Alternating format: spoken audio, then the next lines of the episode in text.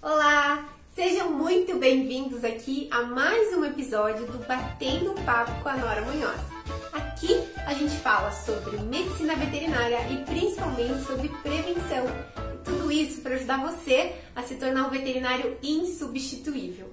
E hoje, o episódio de hoje é sobre o que, que é prevenção, como prevenir, o que são ações de prevenção, de onde que eu tirei isso e por que, que aqui a gente só fala de prevenção. Antes de começar esse vídeo, eu vou pedir que você também me ajude com várias ações, como curtir esse vídeo, comentar aqui embaixo do vídeo o que, que você acha de prevenção, quais são as ações de prevenção que você coloca no seu dia a dia e, principalmente, clica no sininho para você não perder nenhum tipo de notificação aqui do canal, para você saber sempre que tiver vídeo novo. E sempre vai ter, vocês não sabem a quantidade de vídeos que a gente está preparando aí para ajudar você. Então aproveita, clica no sininho e compartilhe esse vídeo com seus amigos. Se esse vídeo foi importante, te trouxe alguma novidade, compartilhe com seus amigos, porque todo mundo precisa saber, afinal, o que é prevenção. Bom, a minha história com prevenção começou no final da faculdade. Infelizmente, eu não falava ou não sabia sobre prevenção antes. Eu fiquei durante cinco anos clinicando, tanto em clínicas quanto é, em hospital veterinário. Fiz estágio em vários hospitais, como no Chile, na UEL, acho que até na Unopar. Gente, eu fiz estágio em muitos lugares. Sempre na área clínica sempre, sempre em clínica, sempre remediando, sempre sendo curativa. Eu acho que a única ação que eu poderia pensar e não ia colocar esse nome como prevenção seria vacinação, certo? Para evitar algumas doenças. Mas a gente nem utilizava esse termo de prevenção. E aí, quando eu fiz o meu estágio obrigatório, eu fiz numa faculdade chamada Unesp, lá em Jaboticabal. E lá a gente tinha que escolher área clínica ou ortopédica, enfim, ortopedia. E eu optei pela, pela área clínica. E lá nessa faculdade, os consultórios de, de vacinação eram lotados. E lá na Universidade Federal do Paraná, onde eu estudei, quando a gente tinha acesso aos consultórios, quando nós estávamos em estágio, a gente fazia rodízio, né, de internamento, é, cirurgia, consulta. Quando a gente estava em consulta, a gente queria ver casos exóticos, a gente queria ver o que estava bombando. Então, salas bombando era sempre um caso bem exótico, uma clínica bem horrível. E sala de vacinação era vazia. Alguns veterinários até brigavam para conseguir algum estagiário na sala de vacinação. E aí, quando eu fui fazer meu estágio na Unesp, eu achei aquilo muito exótico, as salas de vacinação serem tão lotadas. Eu fiquei pensando, o que, que essa gente não sabe ou não entendeu de vacinação ainda? E aí, por curiosidade, em certo momento, eu decidi entrar na sala de vacinação. E naquele período, naquele instante, eu não sei como é hoje, os veterinários davam uma aula de prevenção em cada sala de vacinação. Eles falavam sobre as raças, sobre as predisposições, sobre pequenas ações preventivas que poderiam melhorar a qualidade de vida daquele animal. Cada sala de vacinação era um show, porque era um animal diferente, uma idade diferente, uma espécie diferente. Então, assim como todos, eu acabei ficando viciada, entrando em todas as salas de vacinação. Era maravilhoso.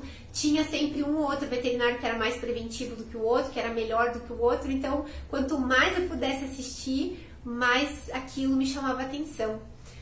E ao escrever o meu TCC, eu lembro bem que é, eu acabei fazendo como clínica, porque era o, a, a proposta inicial. Falei de cinco casos clínicos.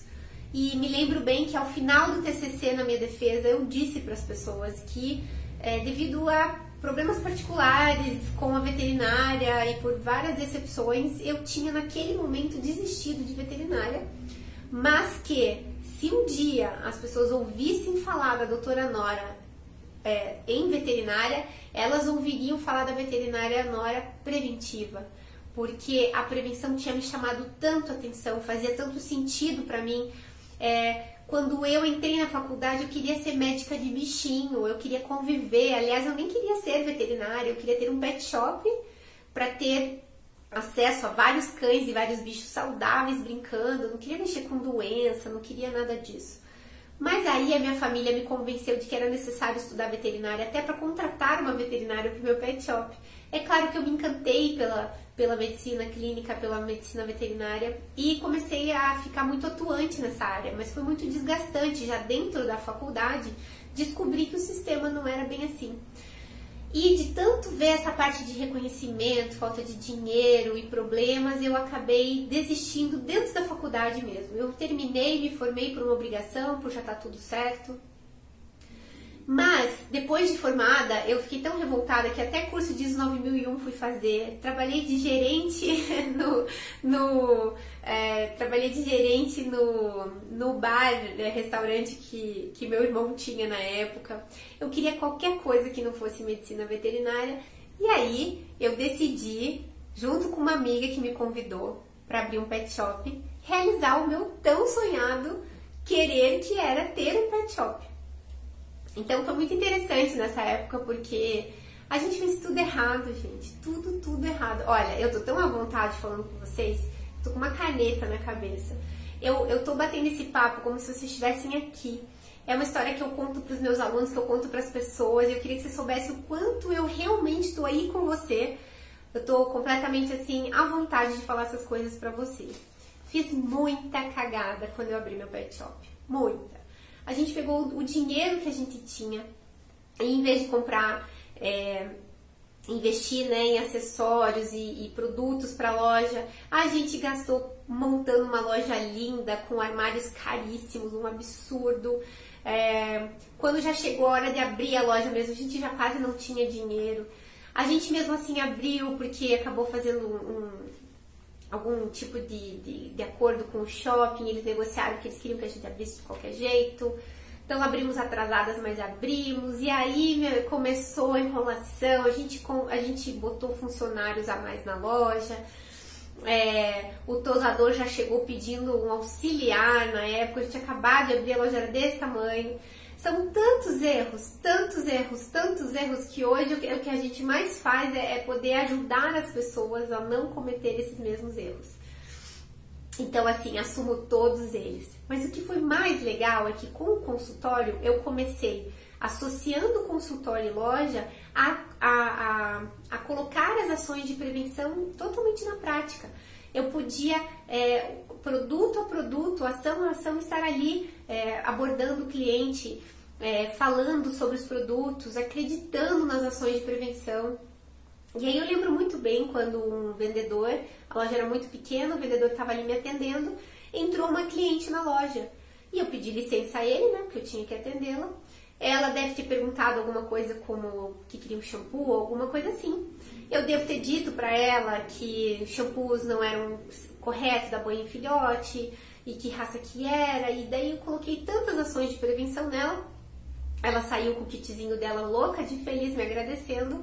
E quando eu fui falar com o vendedor novamente, ele disse: Você viu o que você acabou de fazer? Eu falei: Eu não fiz nada. Daí ele falou assim: O que você fez com essa cliente foi maravilhoso. Ele falou: Olha, se todo mundo fizesse o que você faz, todo mundo ganharia muito dinheiro. Eu falei: Não, mas eu não fiz nada pra vender ou ganhar dinheiro. Ele falou: Eu sei, eu sei. Ele falou: O que você fez foi educar aquela cliente, explicar coisas que nem ela não sabia que estava precisando e ela saiu tão agradecida que o, o detalhe da compra é o de menos. Ele falou: Nora, o que você faz, ninguém faz. E ali uma chave virou. Eu comecei a prestar atenção no que é que eu estava fazendo que ninguém fazia. E aí eu comecei a perceber que é, era isso. Eu não ficava dentro do consultório esperando uma cliente chegar, não. Eu estava lá na frente, ajudando, dando pequenas amostras no meu trabalho, é, contrariando ou explicando alguma coisa que a cliente não soubesse ou achasse que soubesse. E aí eu comecei a ver o meu diferencial, eu comecei a ver o olhar das pessoas e aí eu comecei a escutar. Eu nunca ouvi isso, nunca nenhum veterinário me falou isso. Eu já tenho veterinária há não sei quantos anos, eu já não tenho não sei quantos bichos, nunca ninguém falou. E aí eu comecei a achar interessante, falei, nossa, começou diferentona. E logo que eu abri a loja, justamente por atender um, um cliente que era da área é, da TV, enfim, é, conhecido em Curitiba, ele me convidou para ter um quadro de, de dicas veterinárias no, no, no programa que ele tinha na época.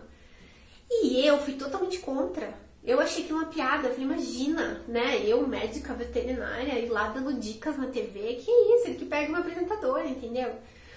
E aí todo mundo me criticou, porque a gente tinha acabado de abrir a loja, era uma oportunidade, enfim. Cedi e fui tentar gravar. Era um fiasco, gente, era um fiasco. Era uma tarde inteira chorando para gravar cinco minutos. A diretora tentava de tudo, água, água com açúcar, me acalmava, parava, saía, respirava, levantava os braços. Então ela falava, Nora, por que, que a planta é tóxica? Eu dizia, nossa, as plantas são tóxicas, tóxicas, se você soubesse, se as pessoas soubessem que o bichinho morde, que nananã, e nananã. E ela dizia, ótimo, agora olhando pra câmera. E eu não conseguia fazer isso que eu tô fazendo aqui, ó, olhar para vocês e entender que tem gente aí do outro lado, que não tem problema eu falar, que não tem problema eu estar com o cabelo preso, que não tem problema o cenário, que não tem problema essa voz. O que vocês querem é informação, mas a gente como veterinário não é feito para isso. Não é. E assim, zero modernidade, entendeu? E aí eu super compreendo quando as pessoas dizem eu não consigo falar em público, eu tenho vergonha de falar com a câmera. Sinceramente, eu posso te falar, eu passei por isso, eu sei bem o que você está passando. Mas, infelizmente, de lá pra cá, eu tô falando de 1997, entendeu? Acho que você não era nem nascido. Naquele então, até podia ser uma escolha. Hoje, com as redes sociais, não é mais uma escolha. O marketing digital é real. As mídias sociais são reais e elas é que trazem frutos. Então a gente tem que se modernizar. Não tem mais como ficar. É como se a gente hoje usasse ainda aquele telefone de, de digitar, que aliás já era muito moderno para minha época.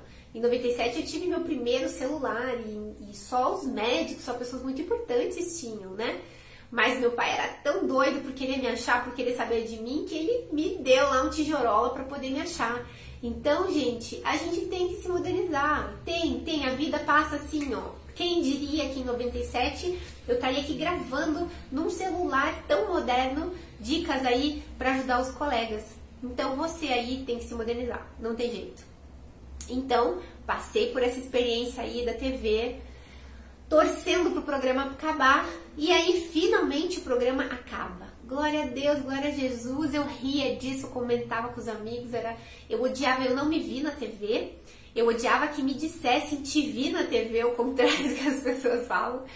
E eu odiava, odiava. Eu falava, não, não, não, nem me conta se você me viu, porque era.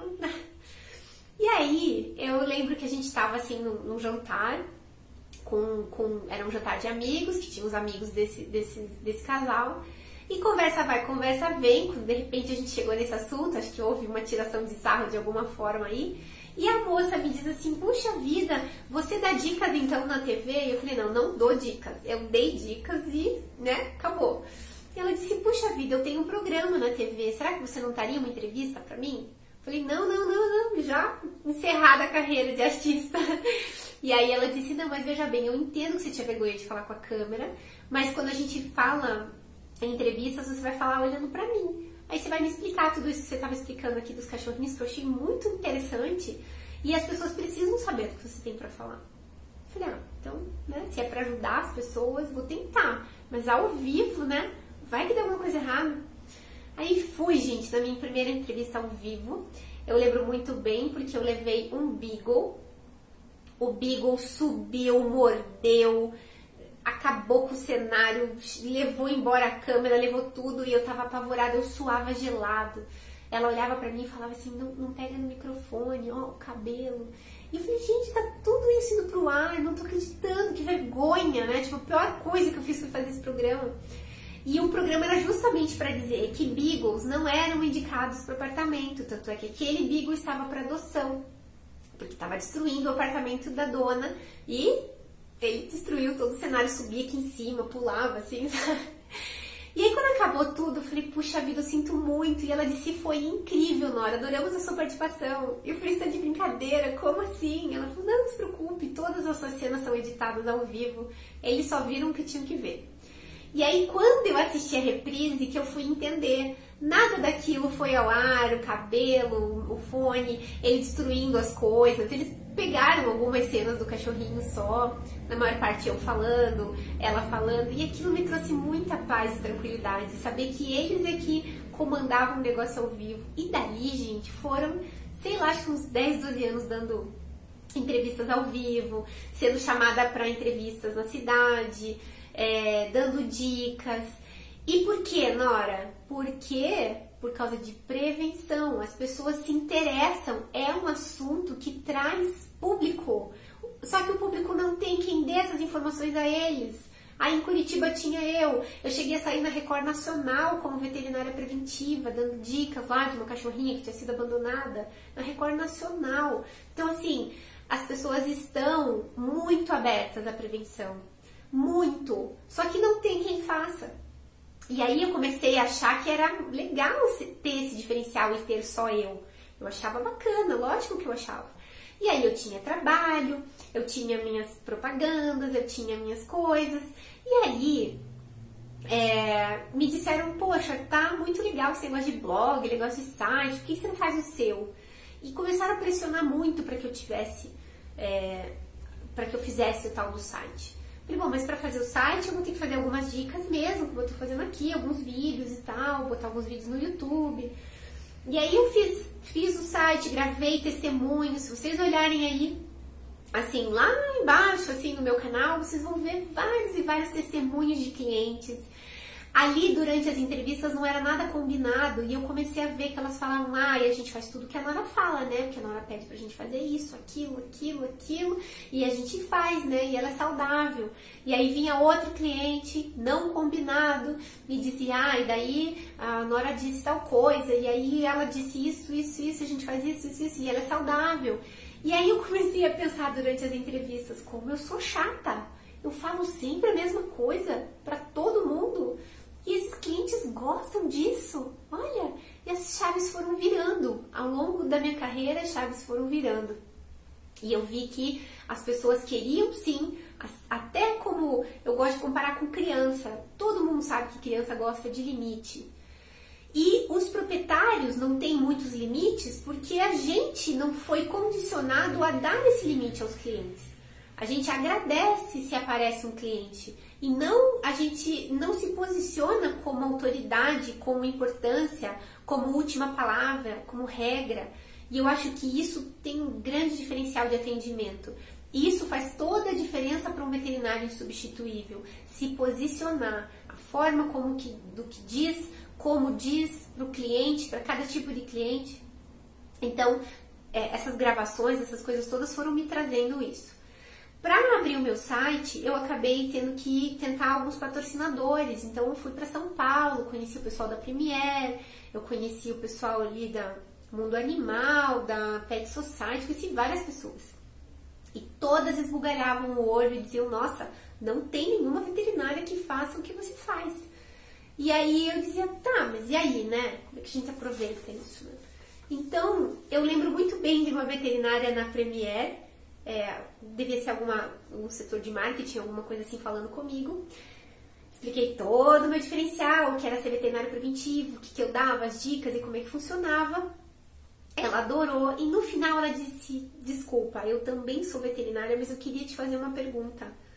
Qual é a escova ideal para o meu cachorro? Eu tenho um shih tzu. Nossa, gente, aquilo encheu meu coração. Falei, olha só, que legal poder ter algo para ensinar para um outro colega que também é veterinário. Até então, eu só ensinava os clientes finais, certo? Eu não falava com o veterinário. Eu só falava com o cliente, com o cliente final.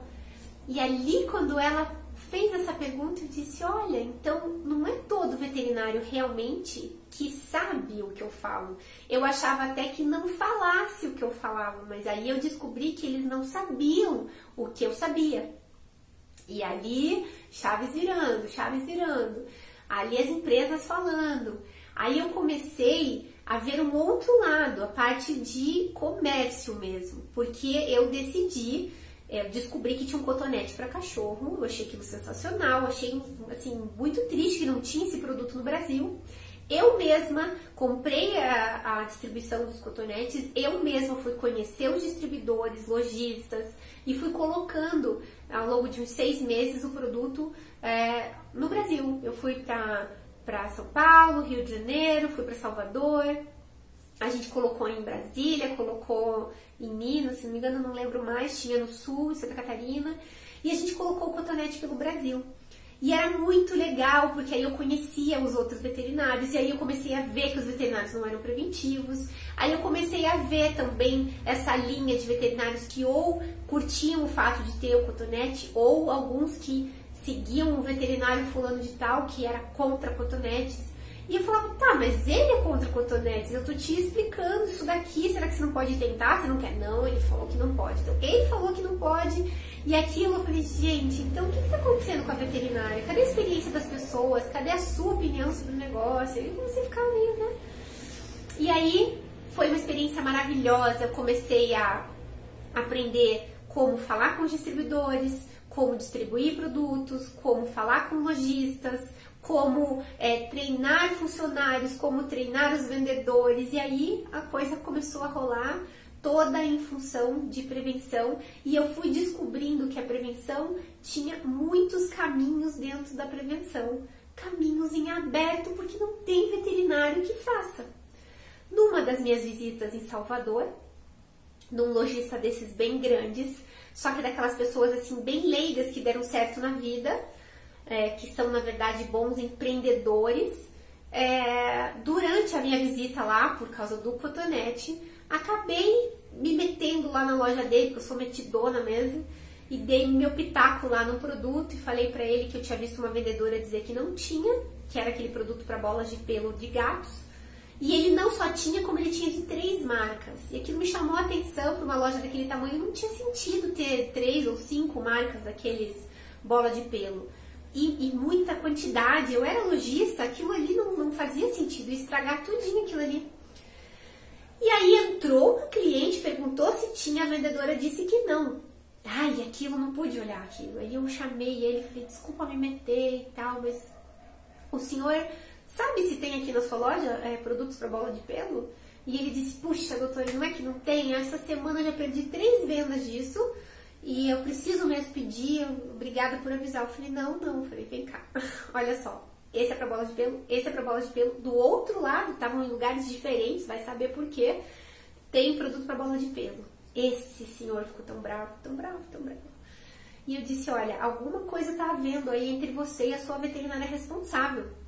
Ela está fazendo compras, na minha opinião, em demasia, de coisas desnecessárias e não está avisando vocês como é que tem, o que, que tem e como é que vende.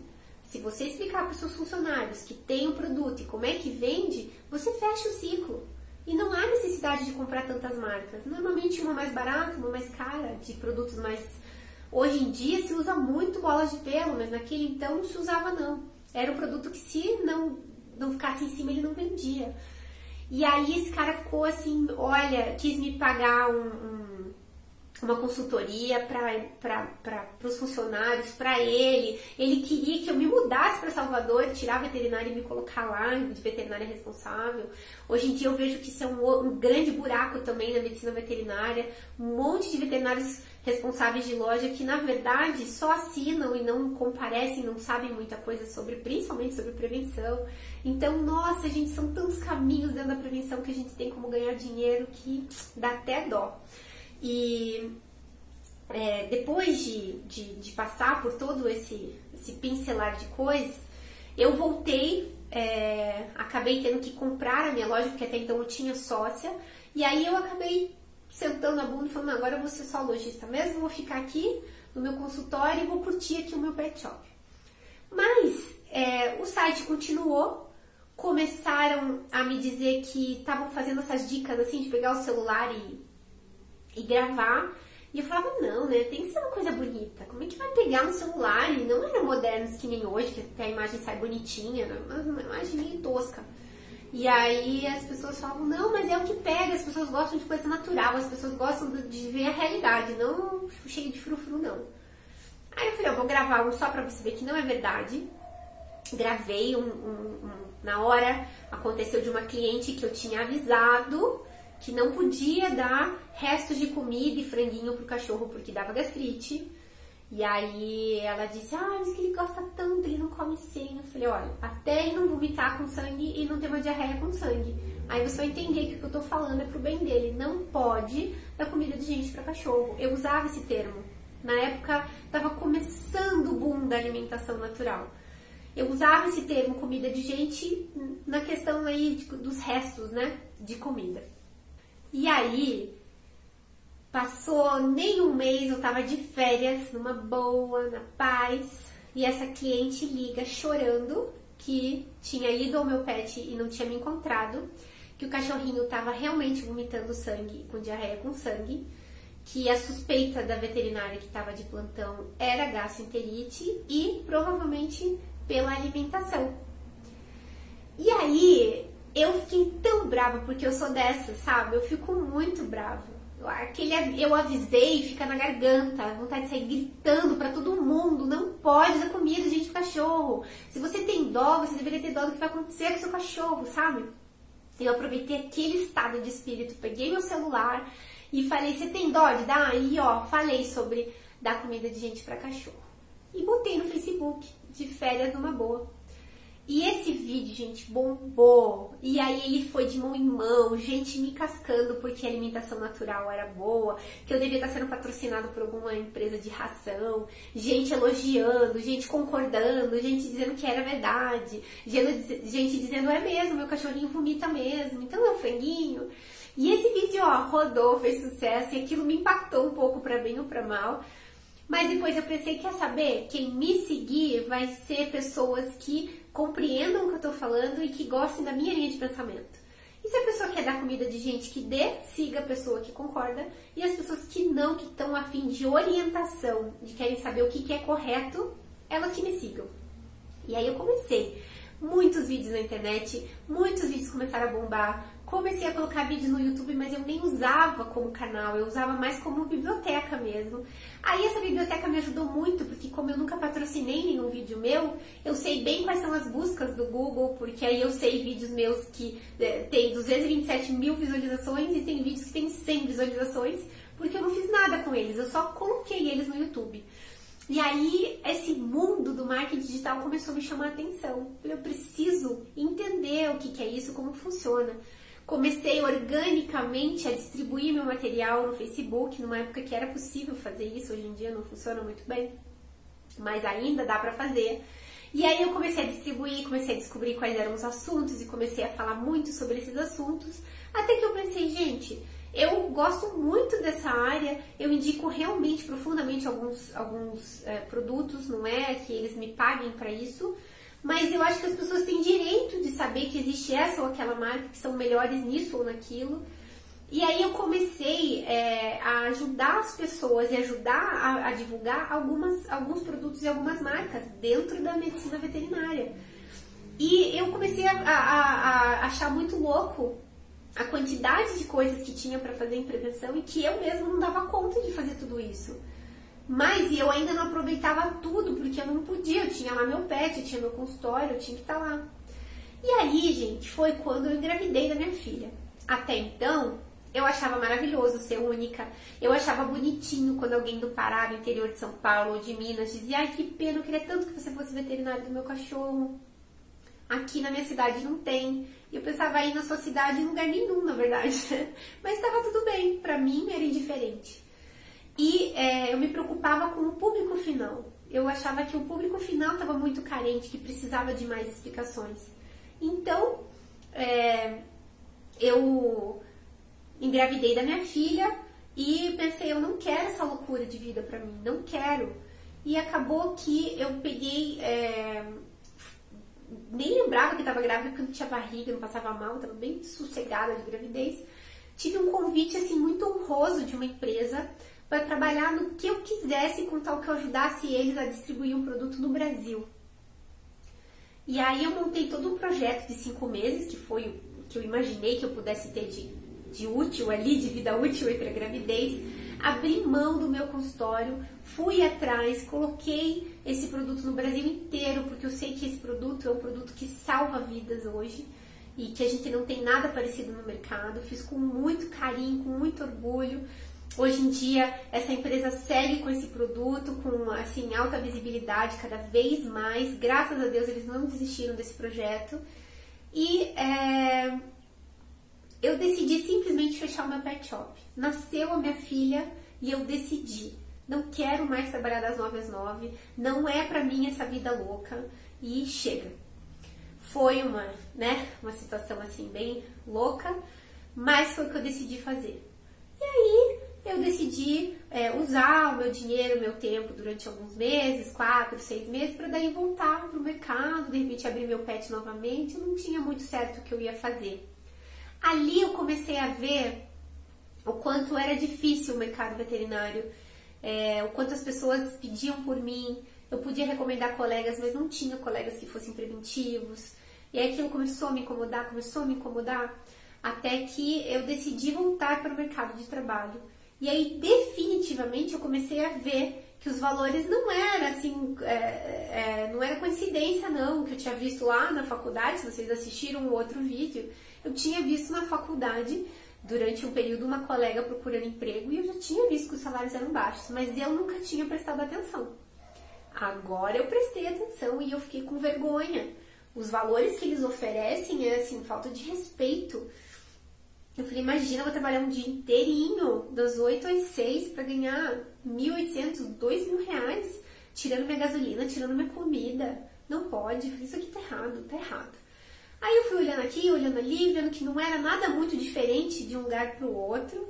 E eu falei, bom, se for para ganhar só isso, então vou avisar os meus clientes que eu estou atendendo em domicílio, vou fazer aí um, uma associação com alguns consultórios para não ter que montar o meu consultório, não ter esse gasto até ter um número X de clientes e comecei a atender. E aí eu comecei a ganhar por semana o que eles me ofereceriam por mês. E aí eu comecei a ver que a coisa estava errada. Eu tinha primeiro me tornado insubstituível. Assim que eu chamei meus clientes, eles voltaram. Nenhum veterinário foi capaz de sustentar esses meus clientes. E aí que eles não ficaram só seis meses sem mim, porque toda a minha gravidez que eu trabalhei para aquela outra empresa, essas pessoas também não me tiveram. Então eu, cheguei a ficar um ano e pouco fora de, de, de, do radar. Tinha poucos clientes que me enchiam o saco, que eu atendi pessoalmente grávida, é, com neném, porque eram clientes bem amigos. Mas os demais eu não tinha como atender. Todos voltaram. E aquilo me chamou muita atenção. Sempre falando, o veterinário não dizia, o veterinário não cuidava, ninguém como você. E eu falei, não, pare, isso aqui tá errado. Tá errado, tem que ter alguém. Foi horrível na minha gravidez não ter um, um colega para dizer, ó, oh, leva no fulano. Ele é preventivo, sabe? E aí eu falei, não, eu, eu, eu, eu, preciso ajudar colegas que estão se matando, colegas que estão desistindo da veterinária e dizer, ei, ei, tem outro caminho, tem a prevenção, a prevenção tem milhares de caminhos dentro dela. E o mais bonito da prevenção é que a gente lida com vida, a gente não lida com morte, a gente não lida com decepção, a gente só lida com coisas boas. É o dia inteiro ouvindo obrigada, eu nunca ouvi isso, pode deixar, o fulano tá melhor, o fulano tá bem. Gente, é outra vida, é outro nível de vida, é uma paz, assim, fora que a prevenção, ela é totalmente é, agendável, não é uma emergência. Então, a agenda se torna flexível porque eu decido as janelas em que eu vou trabalhar. Eu decido dar um horário para minha família, eu decido dar um horário para reconsultas, eu decido dar um horário para consultas. Sou eu quem marca as consultas, sou eu quem digo o dia que eu posso atender. Olha que loucura! Você aí se humilhando para a pessoa marcar em qualquer dia e eu posso abrir a minha agenda e marcar. Quem me dá isso é a prevenção, é trabalhar com algo previsível, algo que é calmo. Então é uma opção de vida para mim há muitos anos e eu não sabia. E hoje a minha missão é ajudar você a ter essa qualidade de vida, poder escolher sua agenda, poder escolher quanto você ganha. Tem semanas que eu prefiro ganhar menos para poder estar tá mais com a, minha, com a minha família. E tudo bem, porque tem outras semanas que eu ganho mais. Não existe uma rotina, não tem que cumprir uma rotina de trabalho. É, é muito. Assim, fora trabalhar com as empresas, fora fazer tudo isso, agora essa é a missão: transformar o Brasil em medicina preventiva. Meu sonho, meu sonho que chegue nas faculdades, que chegue nos lugares e que todo mundo fale de prevenção. Eu quero o Brasil lotado de veterinários que o mundo, né? Eu ainda quero conseguir fazer com que mais veterinários e mais veterinários tenham acesso à prevenção. E é algo assim tão simples, é um passo a passo tão assim descomplicado. É só que a gente não foi informado, a gente não foi educado para falar e para ser preventivos e para ter ações preventivas. Só isso. Nada que ninguém possa fazer. Claro que isso tudo associado hoje aos novos meios de comunicação com as pessoas, as novas formas de fazer propaganda. Não adianta nada você ser um veterinário preventivo foda e ninguém te conhecer, ninguém ter acesso às suas redes, ao seu telefone, aonde você trabalha, ao que é prevenção. Muitas pessoas também não sabem o que é prevenção.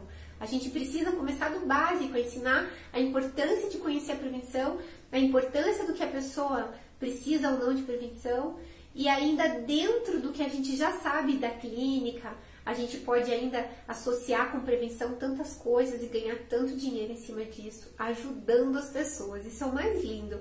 A gente ganha dinheiro para ajudar o nosso bichinho, a gente volta a ser aquele veterinário que cuidava de bichinho e que se preocupava com o bichinho. Esse amor que a gente perde, esse amor que a gente deixa de lado quando tem boleto para pagar, quando tem encheção de saco de chefe, quando tem horário para cumprir, quando tá no trabalho a mulher tá enchendo o saco, quando tudo isso envolve e chega aí você não tá 100% naquele atendimento. Você atende um animal em 10, 15 minutos, você tá com a orelha ruim, tá com remédio, é um filhote, você tá com antibiótico de última geração, Talvez você não fez por mal, talvez você fez porque você não estudou, talvez você não fez porque você não está preocupado que vai fazer muito mal para ele aquele antibiótico de última geração e que logo ele vai precisar de um antibiótico bom e ele não vai ter por sua causa. E aí você pensa, esse veterinário é cruel ou esse veterinário está tão fora da casinha, está tão desgastado que ele já nem pensa nisso? É um veterinário que está tão desgastado que mete o pau no colega, mete o pau no colega. Ele é o que pega a receita do antibiótico de última geração e fala que absurdo, eu não acredito que o fulano fez isso. A senhora sabia que esse antibiótico aqui é última geração? E aí vai. É um ciclo de desamor, é um ciclo de angústia, é um ciclo do terror. E aí é veterinário se matando, é veterinário brigando um com o outro, é veterinário desistindo da profissão. E o que eu conheço de colegas aí que estão fazendo qualquer outra coisa para não ser médico veterinário. Antigamente a gente enchia a boca para falar, eu sou médico, veterinário, né? Tinha um glamour, tinha uma coisa, né? Agora a pessoa tem até vergonha de falar que é médico veterinário. E aí quando você se aprofunda um pouquinho mais e descobre que um veterinário ganha dois mil reais por mês, é mais vergonhoso ainda. É mais vergonhoso ainda, porque é, para muitos pode ser muito dinheiro. Agora, se você parar para pensar que é a média salarial de pessoas que nem faculdade não precisam ter. Se vocês soubessem o quanto de estudo nesses cinco anos para se formar, para conseguir sentar, para conseguir atender, para ganhar isso, para fazer um plantão noturno, ficar longe da família, passar uma noite inteira em claro, cuidando de bichos que às vezes morrem, cuidando de bichos que às vezes te mordem, para ganhar 80, 100 reais é menos do que talvez se a pessoa tivesse a vontade de fazer limpeza na casa de alguém. São escolhas, né? Se a pessoa escolher limpar a casa de alguém, ela ganha 120, 150. Mas se ela escolher a missão dela, ela vai ganhar 80, 100 reais. É muito triste. É muito triste. Não é desmerecimento dessa ou daquela profissão, não é isso. É só que a gente precisa resgatar essa autoridade da medicina veterinária no país. Nós somos culpados por isso estar desse jeito. Nós somos culpados quando a gente aceita trabalhar para uma pessoa por 1.800, 2.000 reais. Se todo mundo se rebelasse e não aceitasse, se as pessoas não tivessem acesso a uma consulta mais barata e pronto, as coisas iam mudar. Mas infelizmente a gente também precisa ajudar as pessoas que não têm dinheiro. E aí, veterinários que entram nessa, nessa nesse mundo das ONGs, nesse mundo de cobrar bem barato, de ganhar no volume. E ok, é o jeito que eles têm de, de pagar a família deles e tá tudo certo, de ajudar pessoas que precisem, só que esse mundo faz com que a pessoa entre em níveis de depressão muito profundos, muito profundos. Ainda mais pessoas que sonharam em realizar coisas dentro da medicina veterinária. Eu mesma, nós, né, da nossa faculdade, Tivemos o caso de um colega que durante a faculdade ele tinha seu sonho, ele tinha seus desejos, a vida acabou não sendo o que ele pensava, não só dentro da medicina veterinária, mas na sua vida particular, e ele simplesmente se matou durante a faculdade. e ficou todo mundo né, em choque, porque ele era um dos melhores do momento, era um dos melhores veterinários de destaque, estava se especializando em, em anestésio. Mas as pessoas são frágeis. E essa pessoa frágil, você é frágil, eu sou frágil, todos somos frágeis. A gente deve respeitar isso um do outro.